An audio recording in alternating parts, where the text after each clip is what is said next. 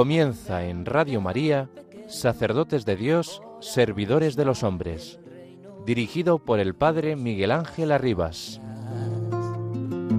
Sacerdote, la vida pone en juego, pastores para el pueblo, un guía a la verdad.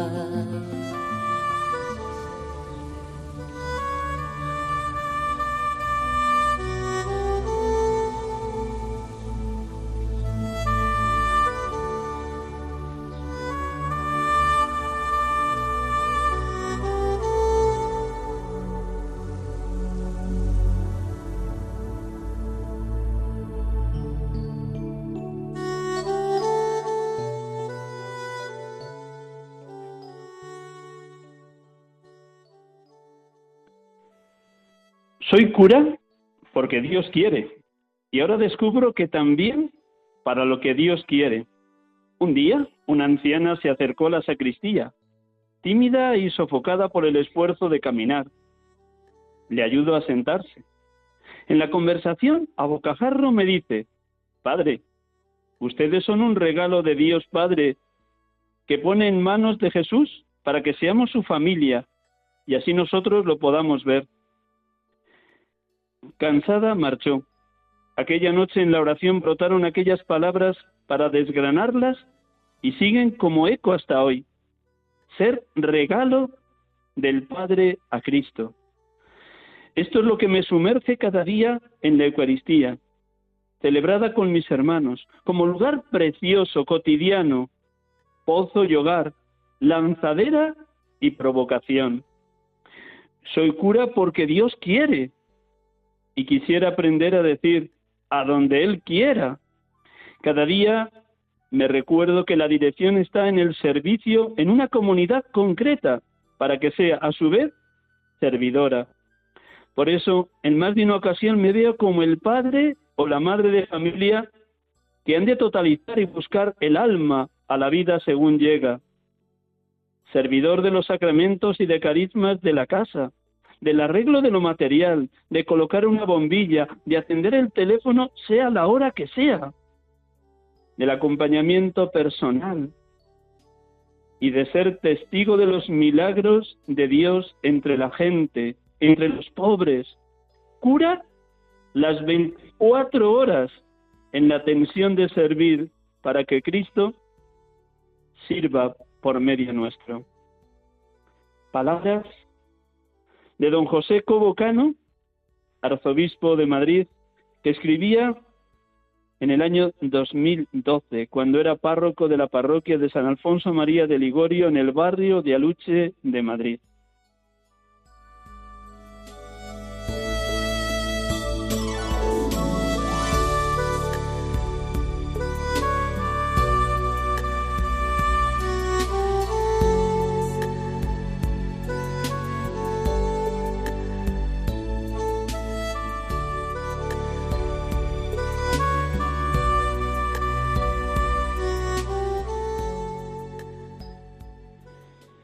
Buenas tardes, hermanos y amigos de Radio María. Es un gozo enorme para este pobrísimo sacerdote acompañarles en directo en este programa habitual de la tarde de los domingos, sacerdotes de Dios, servidores de los hombres. Tengo la dicha de estar en este momento en el monasterio Madre de Dios de Madres Dominicas en Olmedo, Valladolid, en este ejercicio que de vez en cuando la Iglesia me pide en distintos monasterios, la confesión de las contemplativas. Es un gozo para mí poderles acompañar en esta tarde. He querido comenzar el programa de hoy con estas palabras que he rescatado de un libro que elaboró en el año 2013 la Delegación Diocesana de Vocaciones, un libro Alzaré la copa de la salvación, 50 retazos sacerdotales, porque estas palabras de quien es ahora mismo mi nuevo arzobispo, don José Cano, don José Cobo Cano, ilustran muy bien lo que tiene que ser la vida de todo sacerdote, como ahora tenemos, tendremos oportunidad dentro de unos minutos de dialogar también con un sacerdote recién ordenado en la diócesis de Santiago de Compostela. Somos sacerdotes, somos curas, porque Dios quiere y donde Dios quiere. Como diría muy bien Santa Maravilla de Jesús, lo que Dios quiera, como Dios quiera, donde Dios quiera. Y me alegro de rescatar estas palabras tan bellas de don José Cobocano, a quien también hoy el Papa le ha nombrado cardenal, aunque será en el mes de septiembre cuando reciba este nombramiento ya oficial en Roma, de entrar a formar parte del colegio cardenalicio, recién nombrado arzobispo y recién nombrado cardenal de la Iglesia, con sus 57 años. Que sea para gloria de Dios, salvación de las almas y para un futuro realmente esperanzador y evangelizador en la diócesis de Madrid. Pues bien, después de estas palabras, de nuevo, como cada domingo, hacemos un instante de silencio para orar con el Evangelio de hoy.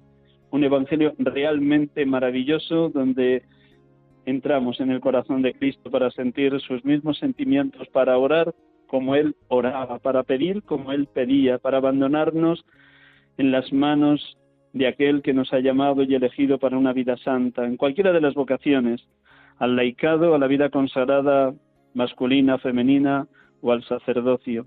Todos estamos llamados a una vida santa. Pues un instante de silencio con esta música y oramos. Primero proclamamos la palabra y luego oramos con la palabra.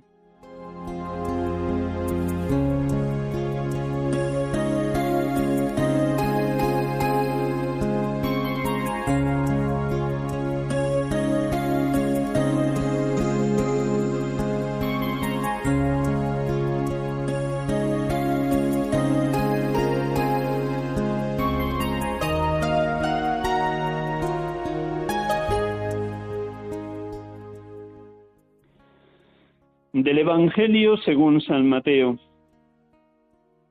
En aquel tiempo tomó la palabra Jesús y dijo, Te doy gracias, Padre, Señor del cielo y de la tierra, porque has escondido estas cosas a los sabios y entendidos, y se las has revelado a los pequeños.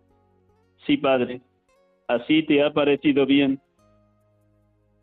Todo me ha sido entregado por mi Padre, y nadie conoce al Hijo más que el Padre, y nadie conoce al Padre sino el Hijo, y aquel a quien el Hijo se lo quiera revelar. Venid a mí todos los que estáis cansados y agobiados, y yo os aliviaré. Tomad mi yugo sobre vosotros, y aprended de mí que soy manso y humilde de corazón, y encontraréis descanso para vuestras almas porque mi yugo es llevadero y mi carga ligera.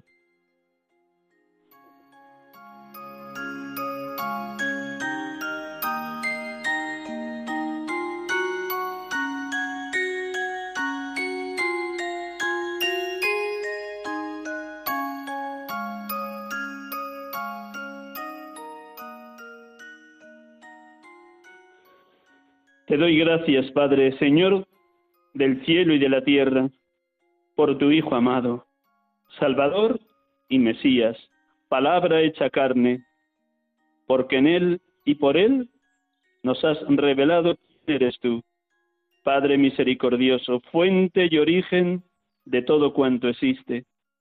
Gracias, Padre, porque en la humillación de tu Hijo, humanado, en todo igual a nosotros, menos en el pecado, has levantado la humanidad caída.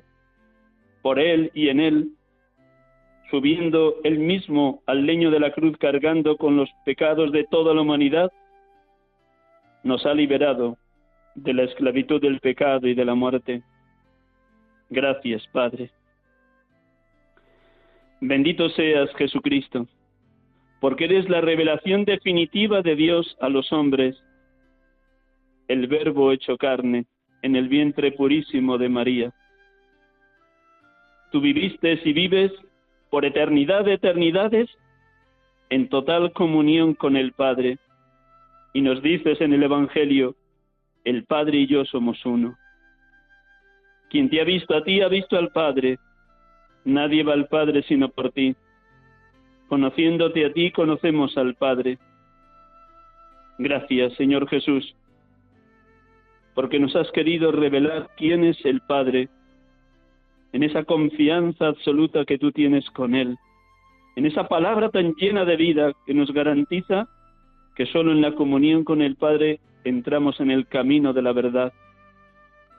Tú nos dices, mi alimento es hacer la voluntad del que me ha enviado y llevar a término la obra que me encargó.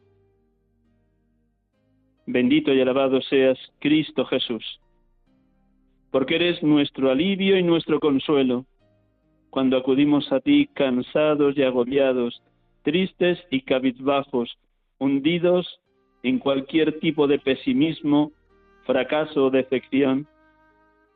Sí, creemos, vivimos y experimentamos que tú eres nuestro consolador divino, que tú nos unes a tu corazón como el discípulo amado en la última cena, para experimentar que de ti viene toda luz, toda fuerza, toda alegría. Bendito seas, Señor Jesús. Bendito y alabado seas, Espíritu de Dios, porque nos adentras en el corazón de Cristo, nos pones en comunión con Él, como sus mismos sentimientos en nuestro corazón, para aprender de Él su humildad y su mansedumbre, encontrando así nuestro descanso como descansó en él, en su pecho, el discípulo amado en la última cena, cuando el discípulo tuvo la osadía de recostar su cabeza en el mismo corazón de Jesús. Bendito seas, oh Paráclito, oh Consolador, porque acrecentando en nosotros tus siete sagrados dones, nos haces experimentar que el yugo de la alianza de amor con el Señor es llevadero y la carga de la cruz es ligera. Gracias, Espíritu de Dios, Espíritu de amor. Bendito y alabado seas, Padre, bendito y alabado seas, Hijo, bendito y alabado seas, Espíritu Santo, oh Santa Trinidad, oh Dios amor, oh Dios, perfectísima comunión de los tres. Adorado seas, Dios amor.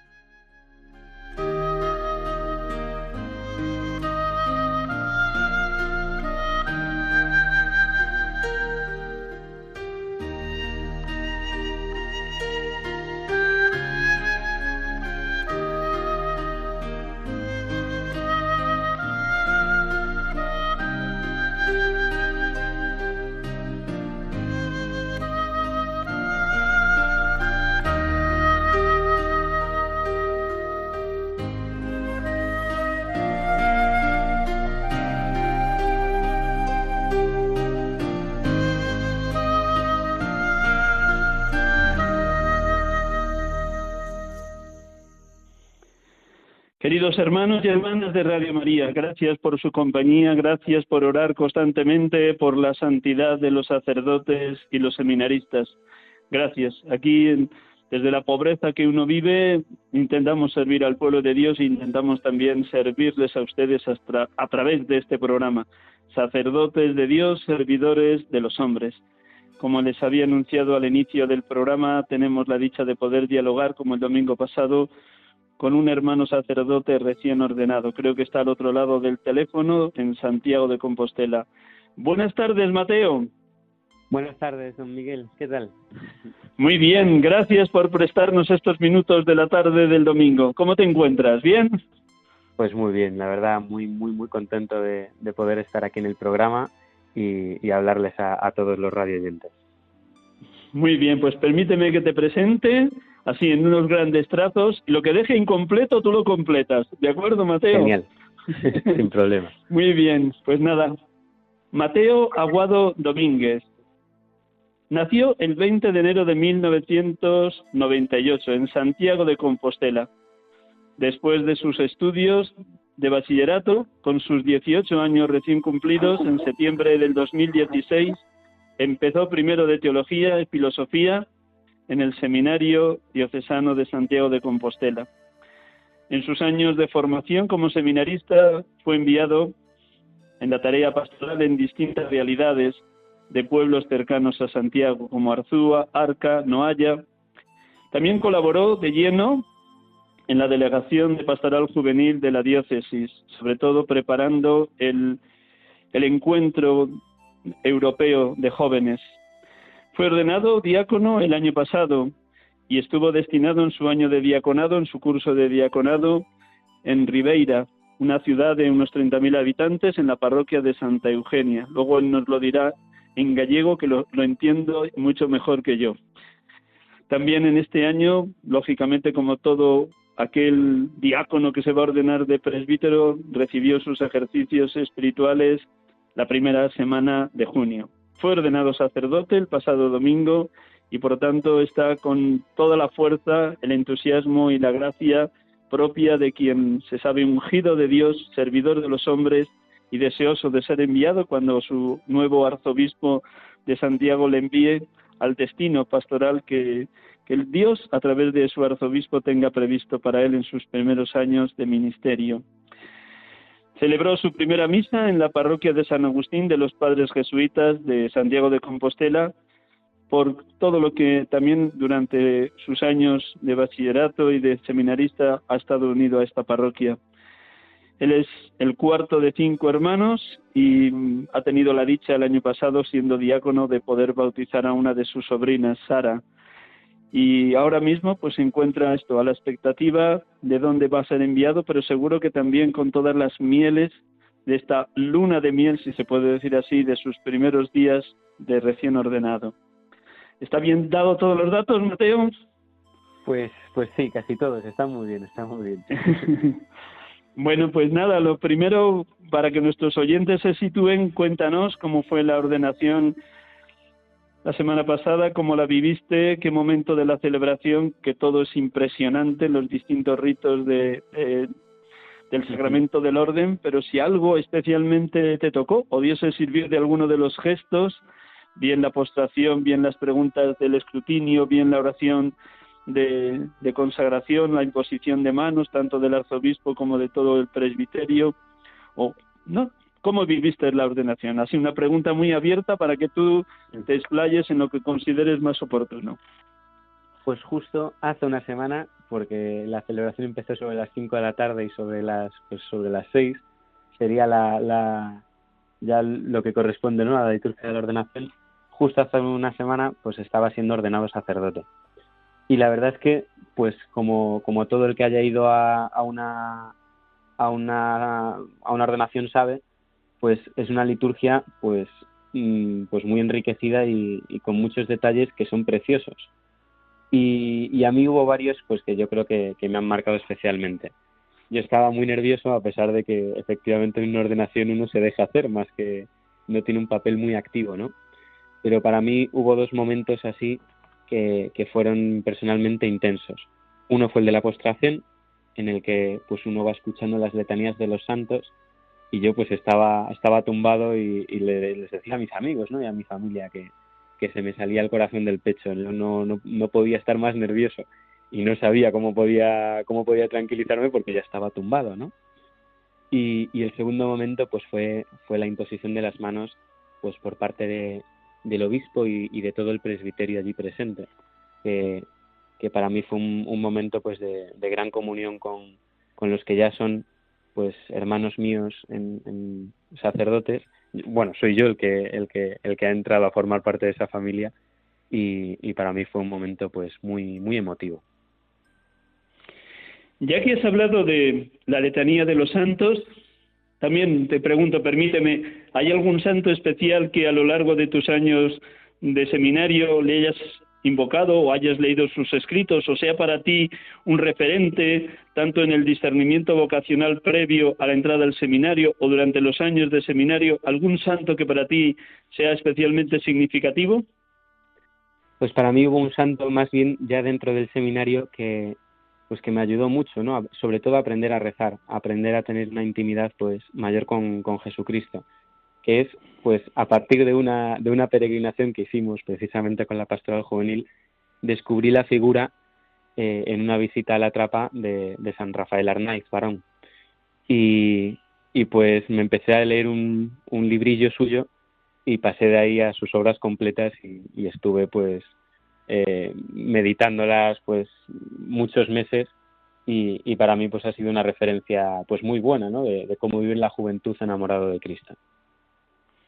Te felicito de todo corazón porque me siento muy unido a ti también es hermoso poderse leer las obras completas de San Rafael Arnaiz, sobre todo los, el cuaderno de los tres últimos meses cuando ya estaba en la enfermería de San Isidro de Dueñas, como él no pierde la alegría a pesar del muchísimo sufrimiento que física y psicológicamente le tocó padecer, porque no sabía cómo terminarían sus últimos días. Ya que has apelado a San Rafael Arnaiz, ¿cómo su testimonio de vida te ha ayudado también a consolidar tu vida espiritual en los últimos años de seminario? Pues con la naturalidad de, cómo él vivía la oración eh, me acuerdo perfectamente, pues en, la peregrinación que, acabo de citar, cómo, leíamos, pues muchos jóvenes, el, el texto precioso que tiene de, de, los diablillos rojos, ¿no? Ahí cómo, cómo lucha él en la cocina, pues pelando ahí eh, no, bueno, no me acuerdo ahora mismo qué, Los nabos, los nabos. Los nabos, efectivamente. Pelar nabos en el almacén aquel con, con cero grados bajo cero y que se le pelaban las manos. sí, sí, sigue, perdona. Y, y para mí fue un texto que me impresionó muchísimo. Y, y fue, fue, claro, yo lo comentaba con, con mis amigos allí en, en esa peregrinación y no y, a la mayoría pues tampoco les llamaba mucho la atención. Entonces, pues fue cuando decidí adentrarme más ¿no? en, en, este, en este gran santo. Y, y pues, pues esa manera ¿no? de, de cómo entregarse a Dios en cada detalle, en cada, pues eh, cómo ver a Dios en todo lo pequeño en, en todo lo ordinario, ¿no? Que, que, ahora pues está tan, tan de moda y, San Rafael Arnaiz pues fue un, un santo que lo vivía en, en, lo más oculto. ¿Cómo contemplabas el rostro de tus padres, tus hermanos y tus sobrinos en la ordenación allí en la Catedral de Santiago? Bueno, pues eh, la verdad es que yo los tenía a mi izquierda y de vez en cuando pues, eh, pues los miraba y, sobre todo a mis padres, a mis hermanos no los podía ver tanto y, a mis sobrinos menos, pero bueno, mis padres sí que, que, vivieron toda la celebración pues de una manera muy emotiva y bueno, que, que se demostró pues al final de la celebración, ¿no? Ya cuando pude darles un abrazo y dar un abrazo a mis hermanos, pues fue un momento en el que ya pues ya liberé toda la tensión de, de la ordenación y, y, para mí fue un momento de pues de mucha gracia y de, de sentirme pues muy querido a nivel familiar.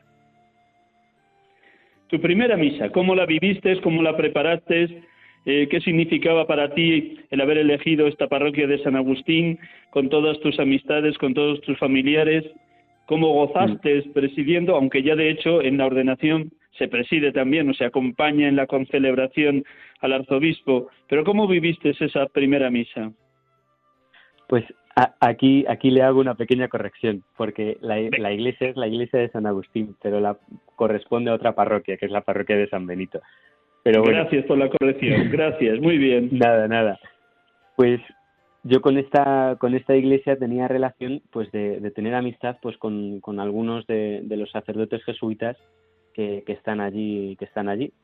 Y, y bueno, pues, pues ya he ido pues a muchas adoraciones que organizaban allí con los jóvenes y que yo podía pues echar también un cable pues a nivel musical o simplemente rezando y, y para mí pues tenía pues ese significado simbólico de que es una iglesia pues con gran devoción no al Sagrado Corazón y, y que, que por motivos prácticos al estar pues en el centro de Santiago pues para la gente que venía de fuera y amigos y familiares pues iba a ser mucho mucho más sencillo el poder asistir a, a esa primera misa.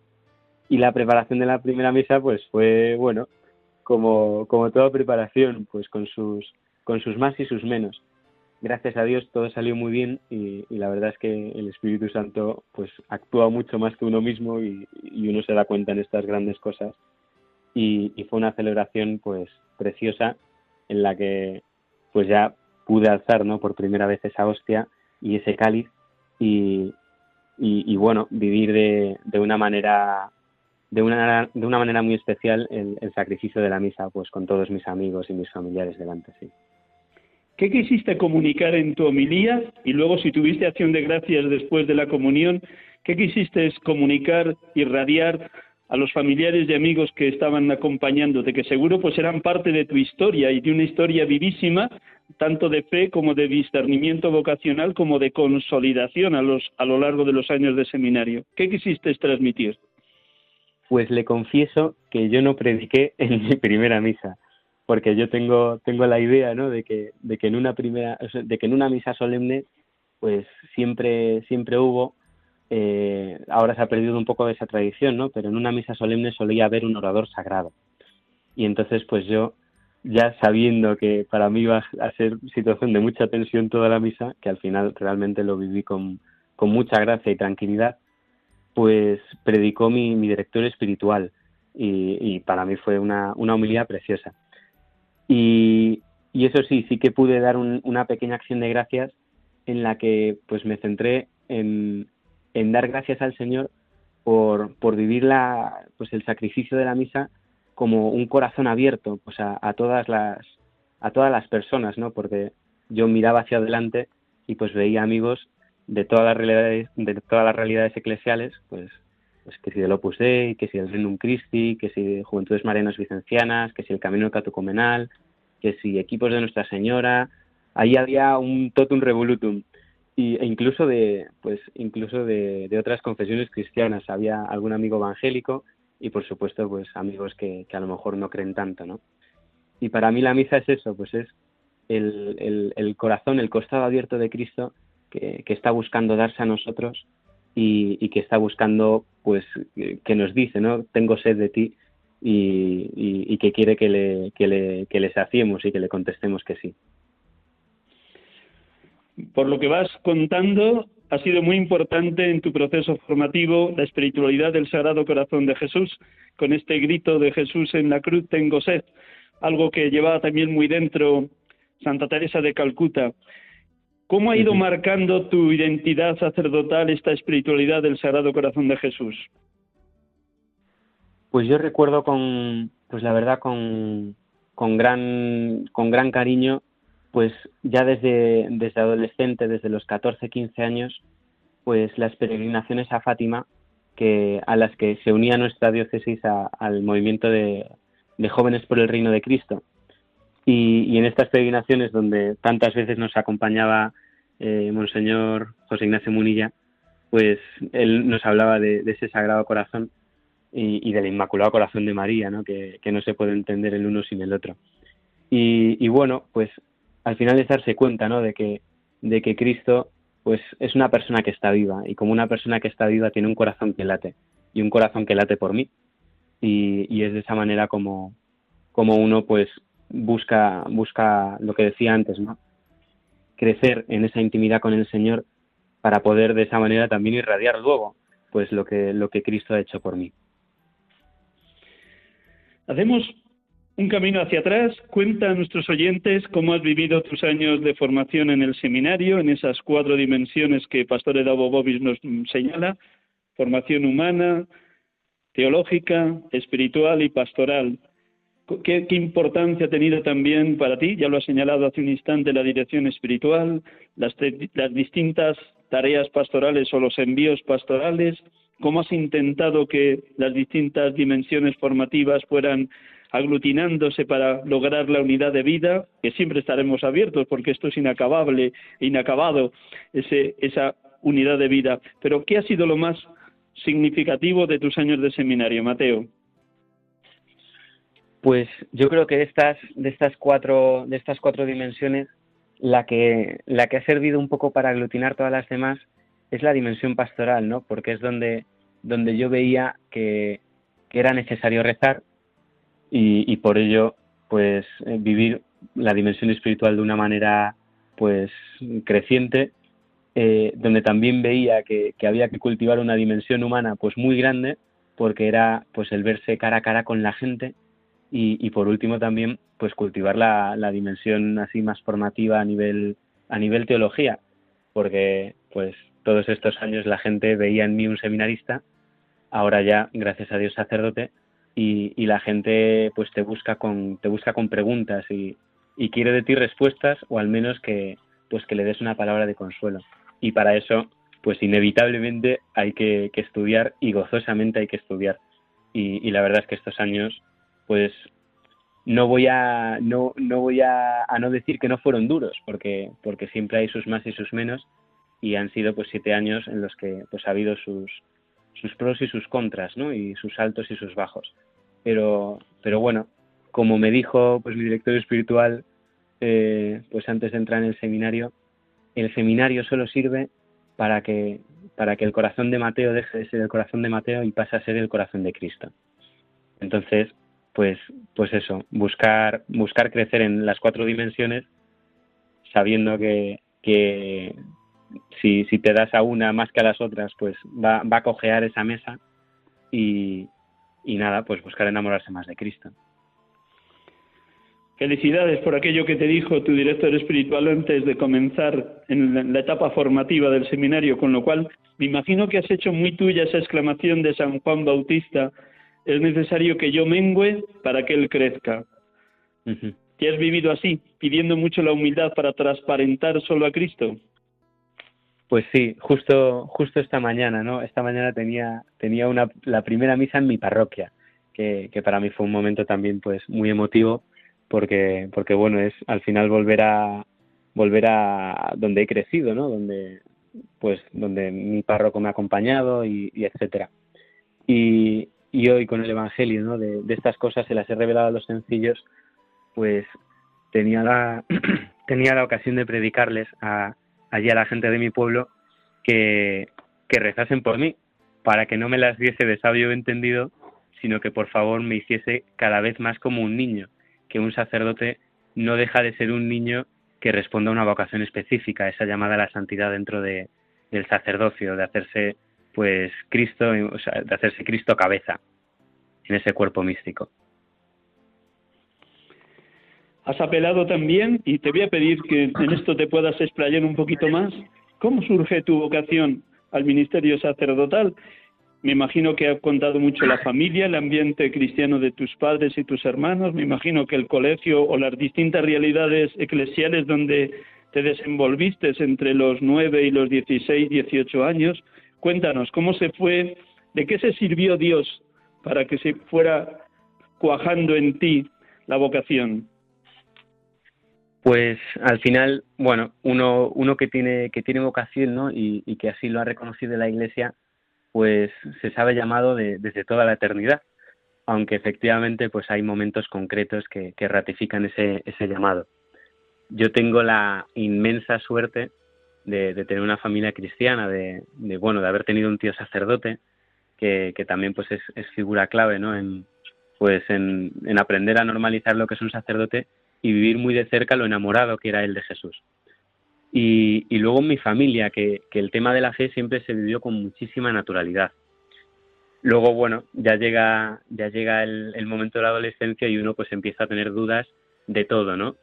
Pero bueno, yo pues doy muchas gracias a Dios porque a mí como que nunca me ha dejado de lado y, y pues después de pues una pequeña así conversión religiosa y de, de hacer una fe un poco más propia, pues a partir de la, de la pregunta de un sacerdote, ya en bachillerato, ¿no? En, primero de bachillerato, en una convivencia, un sacerdote me preguntó directamente y delante de otra gente, oye, ¿y, y tú qué?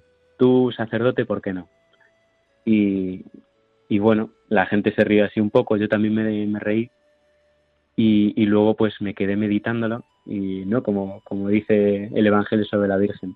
Me guardé estas cosas en mi corazón y me di cuenta en la oración de que el Señor me llamaba, me llamaba algo más, y, y, me lo guardé muchos meses porque me daba miedo, me daba miedo decir que sí, me daba miedo decírselo a la gente y, y yo seguía haciendo como si nada, pero, pero a partir de ahí pues me daba cuenta de cómo el Señor, pues en detalles pequeños, ¿no? Pues alguna señora de la parroquia o mi propio párroco o mm, situaciones, conversaciones, eh, algún texto del Evangelio que de repente leía sin, sin venir a cuento, el Señor no me, no me paraba de llamar.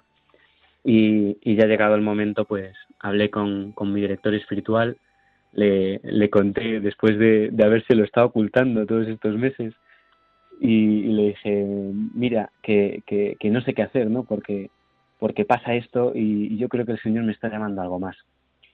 Y entonces, bueno, pues él con, con toda la naturalidad con la que hay que responder pues a una llamada me dijo que, que dependía de mí, o sea, que, que el sí lo tenía que dar yo y entonces pues empezamos a tener una dirección espiritual pues más, más frecuente que la que teníamos, empezamos a vernos todas las semanas y, poco a poco pues entendí que tenía que darle un sí al Señor, aunque fuese un sí pequeño, para, para luego ir pues creciendo, creciendo en la fe, creciendo en esa amistad con el Señor, hasta llegado el punto de decir, pues ya públicamente que, que me metía al seminario. Ese proceso de mayor intensidad de discernimiento, con esa asiduidad semanal de dirección espiritual, ¿qué sucedió en primero o segundo de bachillerato? ¿O, fueron un año, dos años? Cuéntanos un poquito, Mateo. Pues sucedió ya en segundo de bachillerato. Primero de bachillerato fue un, año de muchas dudas. Yo además, bueno, como, como todo chaval, como todo joven en, bachiller, pues uno está a la espera de, de, qué escoger, ¿no? Qué carrera escoger y qué estudiar. Siempre está pendiente de las notas. Y, y, yo pues me había metido en el bachiller de ciencias, me encantaban además las ciencias, se me daban bien. Y, y mi objetivo pues era estudiar pues alguna carrera estilo, estilo biología o psicología, eh, pues como también mis hermanos mayores, ¿no? Que, que, habían estudiado carreras de ciencias. Pero bueno, ya en segundo de bachiller, que es el curso pues conocido como el, el, de más exigencia, ¿no? El de la selectividad, que todo el mundo le tiene miedo, pues yo aprendí a llevarlo con, con mucha tranquilidad, porque, porque cada vez rezaba más y cada vez me daba cuenta de que, de que el Señor me llamaba al sacerdocio. Entonces, yo seguía estudiando mis cosas, estudiando pues química, pues biología, estudiando pues no sé, lengua, inglés, pero pero poco a poco pues me daba cuenta de que de que no iba no iba a estudiar una carrera civil, sino que acabaría estudiando teología. Entonces para mí fue segundo de bachiller fue un año muy bonito, porque mientras todos mis compañeros los pobres se estresaban con, con conseguir una décima más, una décima menos, pues yo disfrutaba y bueno, pues también aprovechaba para evangelizar y, dar una palabra también de, tranquilidad a, todos mis amigos y compañeros que, pensaban que estudiar es lo más importante. Cuando lo contaste a tus padres, ¿cómo lo acogieron? Me imagino que algo intuirían ya, no lo sé, si sobre todo la madre, que siempre las madres tienen ahí como un sexto sentido. ¿Cómo te recibieron la noticia, Mateo? Pues esto fue de las cosas que a mí más me impactó, porque yo sí que tenía presente que, yo me decía a mí mismo, bueno, es imposible que nadie piense que me meta al seminario, porque con, con lo cafre que soy, que soy, pues no sé, así voy por todos lados, pues no sé. Yo, yo pensaba para mí que, que sería una gran sorpresa. Y lo dije el día de la madre, como, como un regalo a mi madre, y para mí, o sea, pues al final la sorpresa fue para mí, porque en mi familia todos esperaban que diese, que diese esa noticia. Menos alguno de mis hermanos, pues el resto estaba, el resto estaba convencido y mis padres también de que, de que me iba a meter en el seminario. Y esos hermanos que quizás lo esperaban menos, ¿cómo te recibieron la noticia? ¿Te compartieron algo? ¿Te dijeron algo? Bueno, simplemente dijeron que nada, que, no se lo esperaban pero bueno, tengo, tengo la gracia de tener hermanos que, que son muy buenos. La verdad es que el Señor con, con mi familia pues me, me ha inundado de gracias y, y nada, pues siempre, siempre me, me, han apoyado desde el momento uno, vamos. No, para, para algunos fue así más sorpresa, pero, pero siempre me han apoyado. Me imagino también que estos días, desde la ordenación hasta, hasta hoy, una semana justa que, que estaba siendo ordenado, has tenido contacto con amigos o familiares más alejados de la fe. ¿Cómo han recibido tu ordenación, tus primeras misas? ¿Te han compartido algo? ¿Se han sentido interpelados? Pues claro, aquí depende mucho del amigo ¿no? y del compañero en cuestión. Pero es verdad que, algunas situaciones son muy graciosas, ¿no? he recibido pues mensajes de, amigos, de compañeros que me felicitaban, pues no sé, me decían, oye, felicidades por tu coronación o felicidades por tu graduación. Y claro, yo me reía mucho porque, claro, desconocen el vocabulario y realmente desconocen pues la, la intensidad y la vivencia del momento, ¿no? Pero luego los que pudieron pues asistir a, a, pues a las celebraciones, tanto a la ordenación pues como, como a esa primera misa, por ejemplo en San Agustín, pues yo les veía realmente emocionados. Veía pues a, algún amigo llorando y, me daba cuenta ¿no? de, lo grande que estaba siendo ese momento y, convencido de que el Señor pues de, esta semana pues está, está inundando de gracias a mucha gente y, realmente pues ha preparado corazones pues para, para la conversión. Y yo realmente así lo espero y así lo rezo. En la Eucaristía que has celebrado esta mañana en tu parroquia, ¿ha habido alguna palabra o algún gesto de alguna persona? Ya sabes cómo Dios se manifiesta, como en el Evangelio de hoy, a los pequeños, a los humildes, a los sencillos, no a quienes se lo saben todo o creen saberlo todo. Oye, ¿ha habido algún gesto de alguna persona que te haya llegado, te haya conmovido de manera especial? Bueno, yo, pues la verdad es que hoy, sobre todo, sentir el cariño de la gente de la parroquia. Eh, como al final estás, pues he estado estos siete años, ¿no? De, de, alguna manera alejado de la parroquia porque tenía pues otras, pues otras tareas pastorales.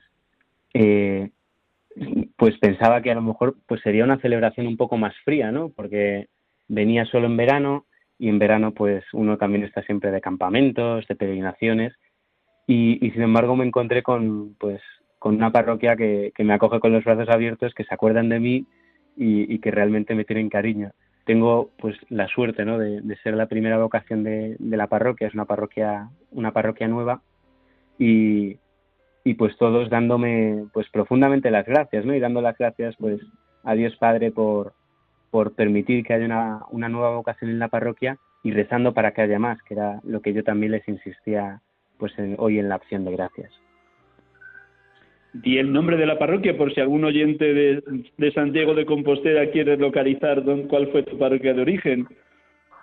Pues mi parroquia de origen es la de San José de Milladoiro. Está a, a seis kilómetros de Santiago y, bueno, pues es una parroquia grande y, que acoge a todo el mundo. Una, una parroquia como, como ya he repetido varias veces, de, corazón abierto. Ahora tienes unos meses por delante, no sé si pronto o más tarde vuestro nuevo arzobispo va a enviarte. ¿Cómo, ¿Cómo tienes previsto el verano? ¿Vas a participar en la Jornada Mundial de la Juventud de Lisboa? ¿Cómo estás abierto a cualquier envío, sea el que sea, por parte de tu pastor? Pues en, hablando ya con, con mi nuevo arzobispo, con don Francisco, ya pues él, él sabía ¿no? que, pues que quería asistir a la JMJ y ya me dijo ¿no? que, que, encantado, que él también intentaría ir y, así en principio va a venir. Y que luego, después de la JMJ, pues que, ya hablaríamos de, del destino pastoral. Y bueno, uno, uno aprende en el seminario a, no hacerse expectativas, porque uno espera que le manden a un sitio y le mandan al contrario. Entonces, pues, pues en esa promesa de obediencia que, le hace uno al obispo en la ordenación, pues tener esa generosidad de, de donde tú me mandes, pues estará bien y, así lo querrá también el Señor. Me imagino que has tenido alguna conversación en el último mes con don Francisco, con vuestro nuevo arzobispo. En ese tú a tú con él, además de esto tan práctico y concreto de que el envío va a ser después de la JMJ, ¿Alguna cosa más personal, más íntima que él te quisiera comunicar, transmitir en este momento de previa tu ordenación? Pues el, el hecho de sentirme, de sentirme muy acompañado.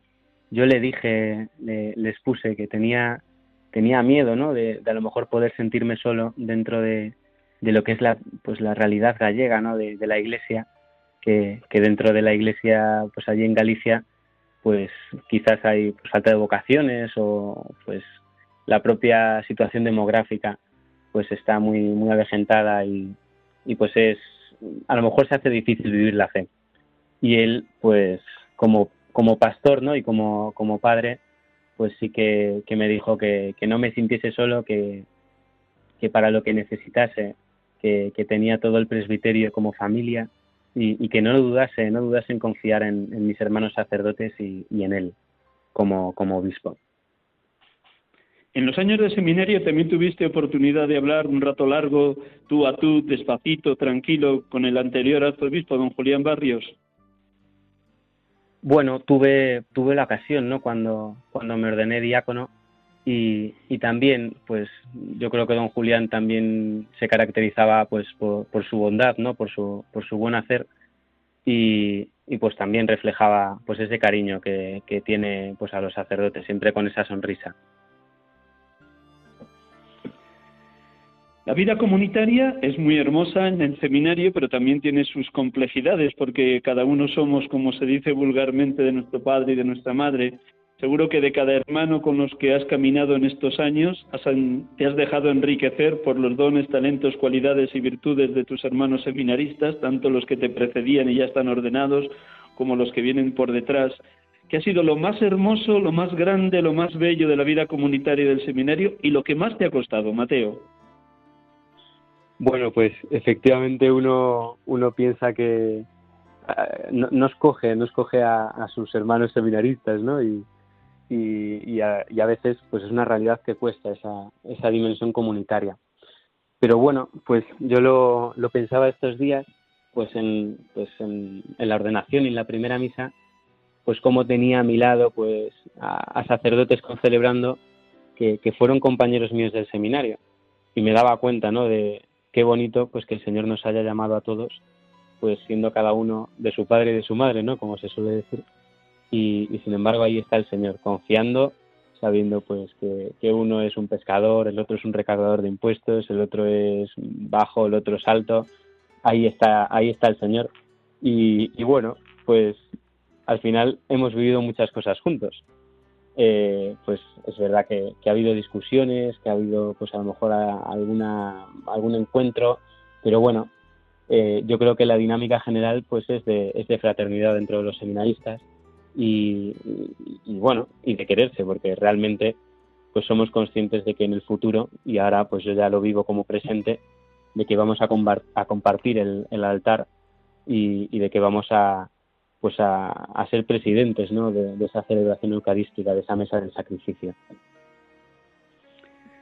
En los años de seminarista, en distintas fases y periodos, has colaborado en la delegación de pastoral juvenil de la Archidiócesis de Santiago de Compostela.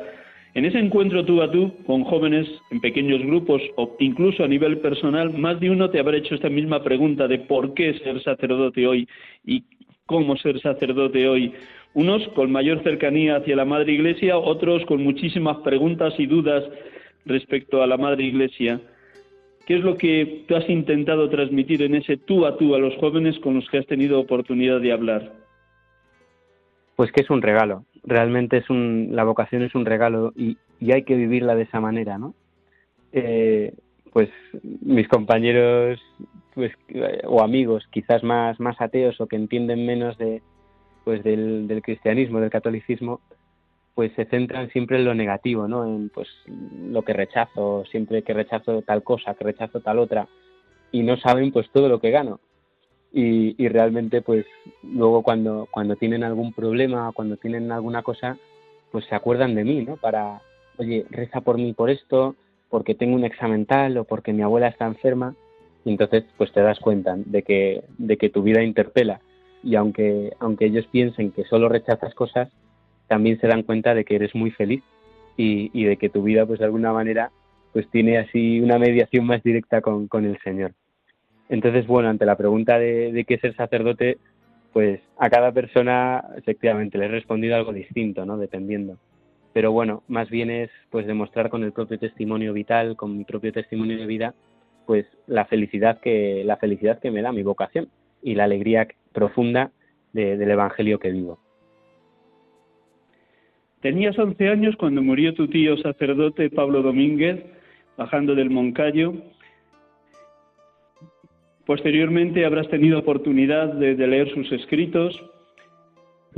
¿Qué ha podido ser para ti el testimonio de tu, de tu tío, de Pablo Domínguez, que era entonces rector de la Universidad Eclesiástica de Madrid?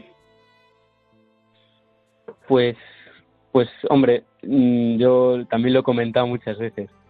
Para mí mi tío era mi tío Pablo. Yo es verdad que lo veía celebrar misa, eh, pero, pero era, era mi tío. Entonces, bueno, pues ese, ese dolor que, que nos dejó a todos su muerte fue muy grande. Y, y, fue a partir de su muerte cuando realmente empecé a, a, descubrir lo que él, lo que era él como sacerdote y, y, cómo acercaba a todo el mundo al Señor.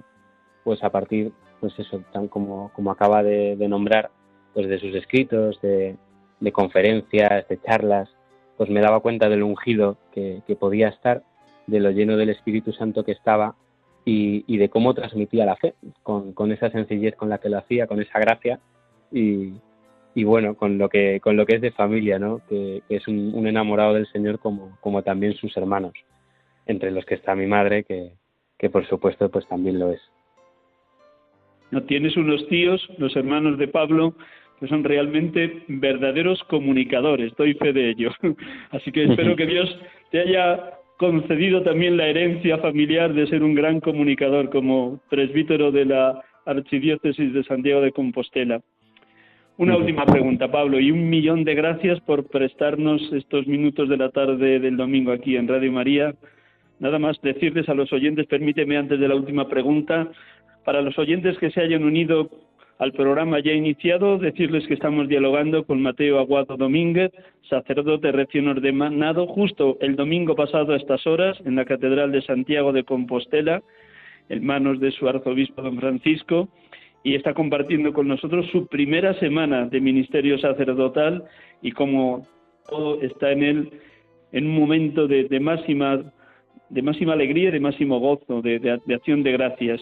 Una última pregunta a lo largo de, tus palabras en esta tarde, mm, además de ese amor muy grande al corazón abierto de Cristo, en ese tengo sed que gritó Jesús, has mencionado varias veces lo importante que es en tu vida y lo va a ser y quieres que lo sea, ser un sacerdote eminentemente eucarístico.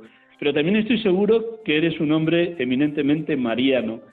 Señálanos así en dos rasgos cómo has intentado ir viviendo estas dos dimensiones de tu futuro ministerio, porque está recién iniciado, ser un sacerdote eminentemente eucarístico y eminentemente mariano. Mateo. Pues la, al final la Virgen, la Virgen de, alguna manera es el primer sacerdote, ¿no?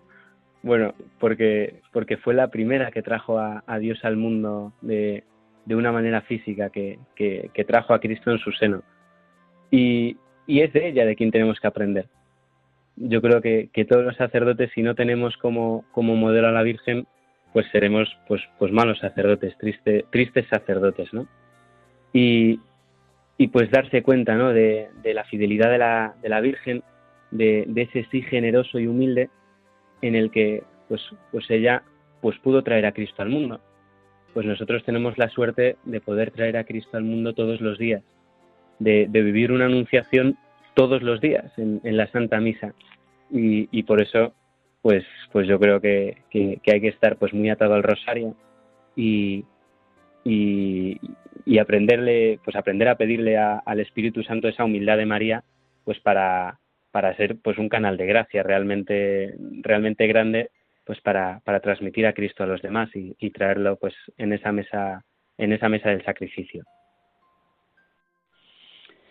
Si nos estuviera escuchando un joven que está planteándose la posibilidad del ministerio sacerdotal, ¿qué le dirías? Mateo, lo último, esto sí que ya que ya estamos casi al límite y nos van a decir que, cortemos, pero en el último minuto, ¿qué le dirías a un joven que estuviera escuchándonos y que se está planteando la posible vocación al ministerio?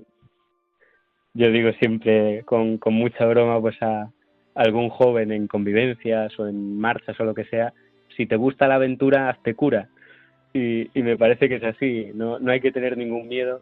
Es verdad que, el mundo te va a decir una cosa totalmente contraria, pero, pero cuando el Señor llama, pues es la mejor opción. Y, no es que haya varias opciones, es que cuando el Señor llama es la única opción y la que de verdad te va a llenar. Con lo cual, si, si hay alguien escuchando esto y por casualidad se está pensando la, la vocación sacerdotal, que lo rece, que lo rece mucho, pero que no tenga miedo de decirle que sí al Señor, porque el Señor pues da el ciento por uno. Mateo, un millón de gracias por tus palabras, tu testimonio, con ese corazón que está ardiendo. Según te escuchaba, me venía el pasaje de Maús, no ardía nuestro corazón mientras nos hablaba por el camino y nos explicaba las escrituras. Te has dejado encender en el fuego del Espíritu Santo, en la verdad de la palabra, y te deseo un ministerio lleno de santidad para que irradies a Cristo, el Santo de los Santos. Con tu permiso, antes de despedirte, voy a hacer una oración que siempre concluyo el programa con una oración y esta vez he elegido pues la oración que nos ofreció la conferencia episcopal con motivo del día del seminario, justo un año antes de que tú comenzaras tu formación en el seminario. día del seminario de 2015 y terminamos con esta oración. Luego te despido a ti y despido también a los oyentes de Radio María. Un instante.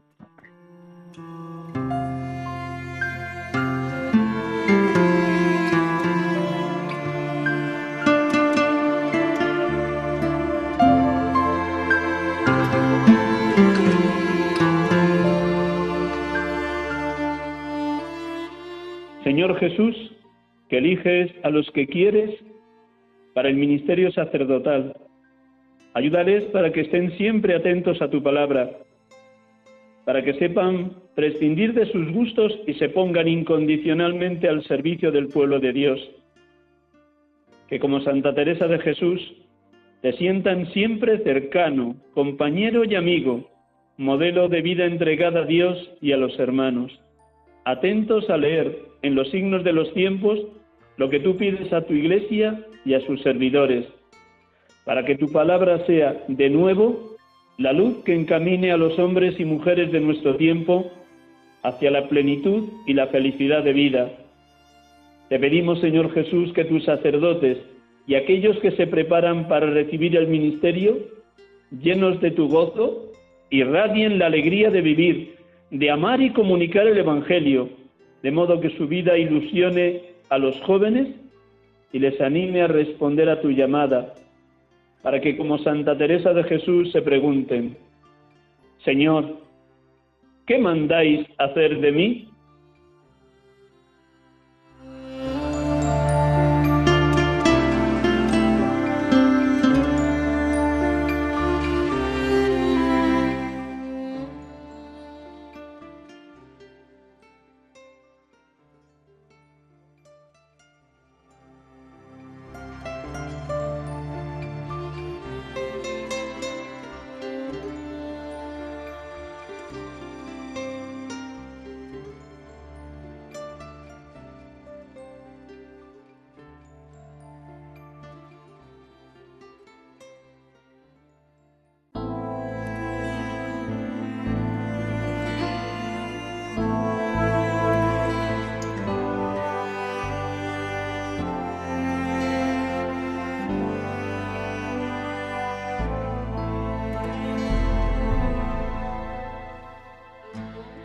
Gracias a Mateo Aguado Domínguez, sacerdote de la Archidiócesis de Santiago, por su testimonio y gracias a todos los oyentes de Radio María en este programa habitual de la tarde de los domingos, sacerdotes de Dios, servidores de los hombres.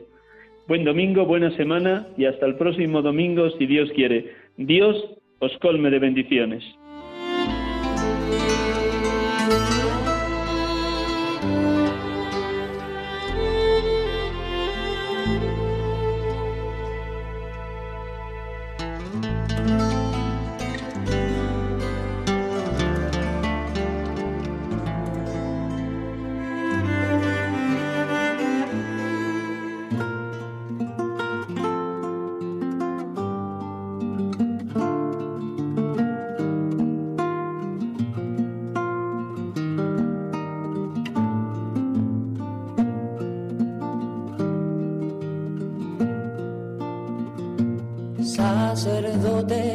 Acaban de escuchar el programa Sacerdotes de Dios, Servidores de los Hombres, dirigido por el Padre Miguel Ángel Arribas.